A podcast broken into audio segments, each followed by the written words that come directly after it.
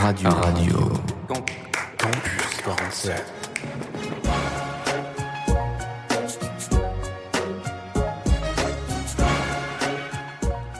Bonjour et bienvenue dans ce podcast à notre tour proposé par la Maison de l'Europe.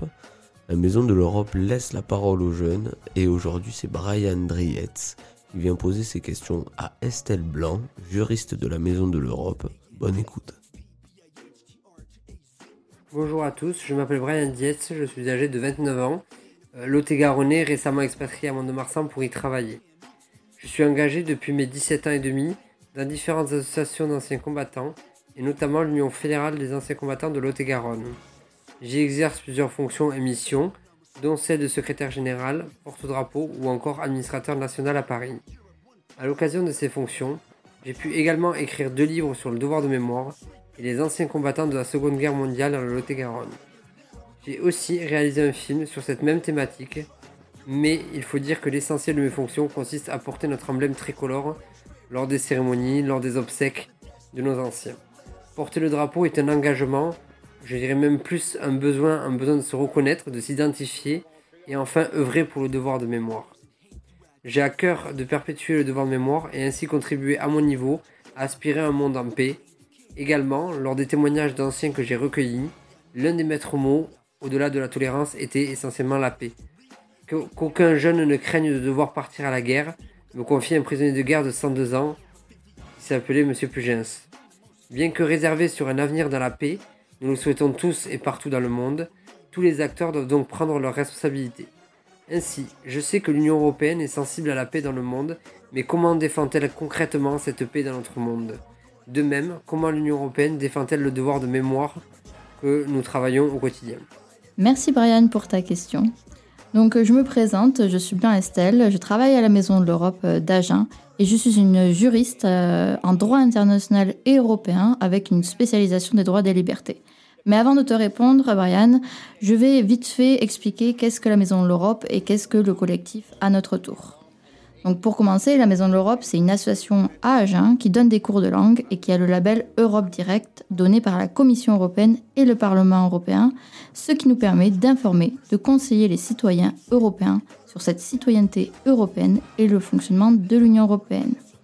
Et dans le cadre de ce projet à notre tour, nous travaillons avec le collectif à notre tour qui a réuni dans un livre éponyme les portraits de 43 jeunes de 15 à 30 ans engagés de la région de Nouvelle-Aquitaine.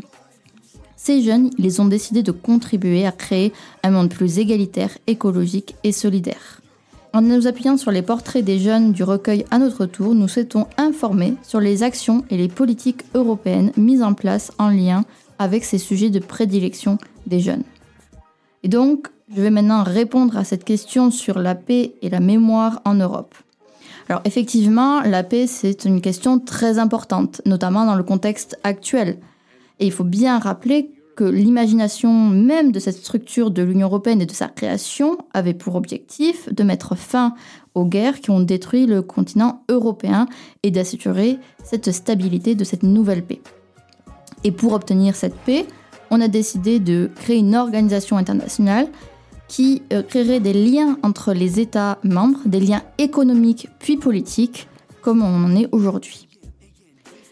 L'Union européenne se fonde aussi sur des valeurs de respect de dignité humaine, de liberté, de démocratie, d'égalité, d'état de droit, ainsi que de respect des droits de l'homme, y compris des droits des personnes appartenant à des minorités.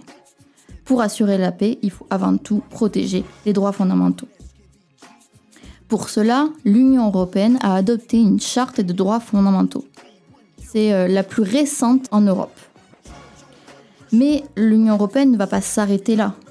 Elle va soutenir des associations, des personnes qui se battent pour les droits de l'homme, les libertés fondamentales, la démocratie et l'état de droit. Et la consécration de ces actions en faveur de la paix a eu lieu avec la récompense du prix Nobel de la paix attribué à l'Union européenne en 2012. L'Union européenne a permis de faire avancer la paix, la réconciliation et la démocratie. Et les fonds versés par le prix Nobel ont été alloués en faveur de l'éducation dans les zones de conflit. Cependant, la paix, c'est un défi constant. Il y a euh, encore des euh, crises, des conflits, il y a la crise ukrainienne, il y a eu la crise des politiques migratoires, le terrorisme, qui peuvent mettre en danger cette Europe unie. Et donc l'Union européenne, elle va essayer de se munir en fait euh, des outils nécessaires face, pour faire face à ces nouveaux obstacles. L'Union européenne a une politique étrangère et de sécurité commune qu'on surnomme la PESC. Mais cette politique reste quand même majoritairement sous la coupe des États il garde la main sur cette politique, c'est-à-dire que toute décision doit être unanime. Ça veut dire que les 27 États doivent être d'accord. Du coup, au cours de ces dernières années, l'Europe de la défense a connu des avancées notables qui témoignent de la volonté justement des dirigeants européens de développer l'autonomie stratégique de l'Union européenne.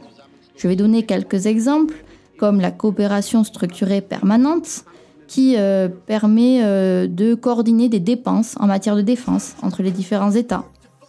L'initiative européenne d'intervention de 2018, euh, qui va créer une conduite d'engagement opérationnel conjoint dans des interventions militaires que l'Union européenne peut faire dans le monde entier. Mais aussi le Fonds européen de la défense, où c'est un fonds qui va apporter un soutien financier aux projets industriels de défense développés en commun au niveau de l'Union européenne. Et notamment avec la dernière crise ukrainienne, l'Union européenne s'est dotée d'un nouvel instrument financier qui va permettre justement de créer un fonds pour toutes les actions extérieures ayant des implications militaires ou dans le domaine de la défense. L'objectif de l'Union européenne est de prévenir les conflits, de préserver la paix et de renforcer cette stabilité et sécurité internationale. Donc euh, malgré la, montée des nationalismes, je pense que la résolution des crises que connaît l'Europe et cette préservation de la paix ne peut passer que par l'Union européenne, qui est un acteur clé de la promotion de la paix. Et le devoir de mémoire va avoir un rôle très important pour préserver cette paix, puisque les terribles événements intervenus du fait de l'action ou de l'inaction humaine doivent rester dans nos mémoires par respect pour les victimes, mais aussi pour se souvenir de ne pas les répéter. Plusieurs programmes européens sont créés d'ailleurs pour assurer ce devoir de mémoire. Tout d'abord, le programme européen Europe pour les citoyens, qui a pour objectif de sensibiliser à la mémoire européenne et de promouvoir des projets dédiés euh, à la mémoire, notamment par les moyens de la recherche, d'exposition ou même de débat. Le programme cadre européen pour la recherche soutient l'intégration des infrastructures régionales et nationales de recherche au sein d'infrastructures européennes y compris de recherche sur l'Holocauste. il y a aussi le programme de numérisation de ressources culturelles européennes.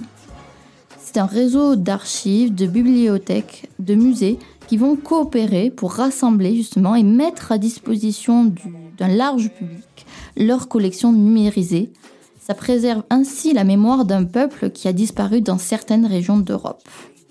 Il ne faut pas aussi oublier que la première femme présidente du Parlement européen en 1979 est une femme, Simone Veil, qui faisait partie des rares survivants du camp d'Auschwitz. D'ailleurs, l'espace devant le bâtiment central du Parlement européen porte son nom, rendant hommage à cette femme exceptionnelle qui était intimement persuadée que l'enseignement de la Shoah est une nécessité absolue pour la préservation de la mémoire de l'Holocauste. D'ailleurs, dans son discours devant le Conseil de l'Europe en 2002, elle va déplorer au sujet des Roms victimes du nazisme que leur sort tragique soit encore si largement ignoré. On voit bien qu'il est primordial de commémorer ces événements car le devoir de mémoire permet de se rappeler des erreurs du passé pour éviter de les reproduire à l'avenir. J'espère avoir répondu à ta question, Brian. Merci à tous. Au revoir.